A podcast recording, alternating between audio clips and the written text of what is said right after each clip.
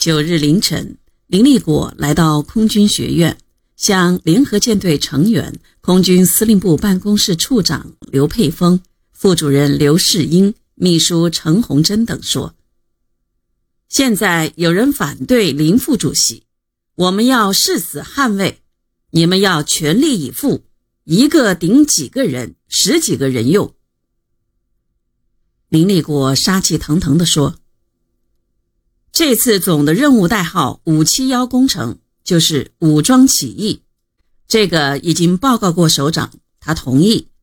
胜败在此一举，有叛变的毙了他。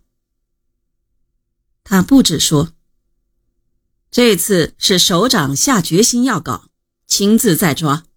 副统帅下了命令，要主动进攻。”先把 B 五十二搞掉。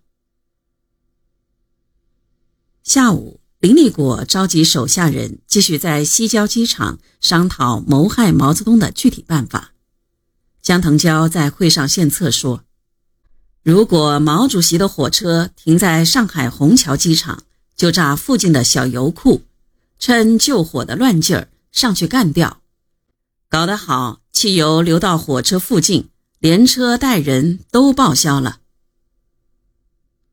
从杭州到上海之间有没有铁路桥？如果有，炸铁路的办法最好。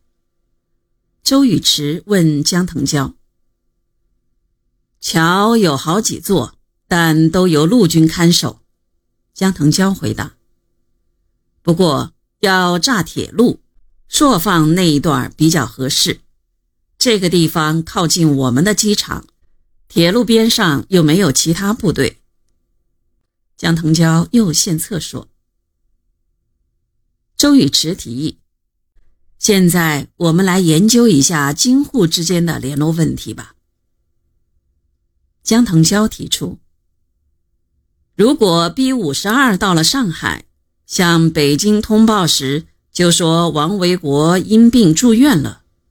如他离开了上海，就说王维国出院了。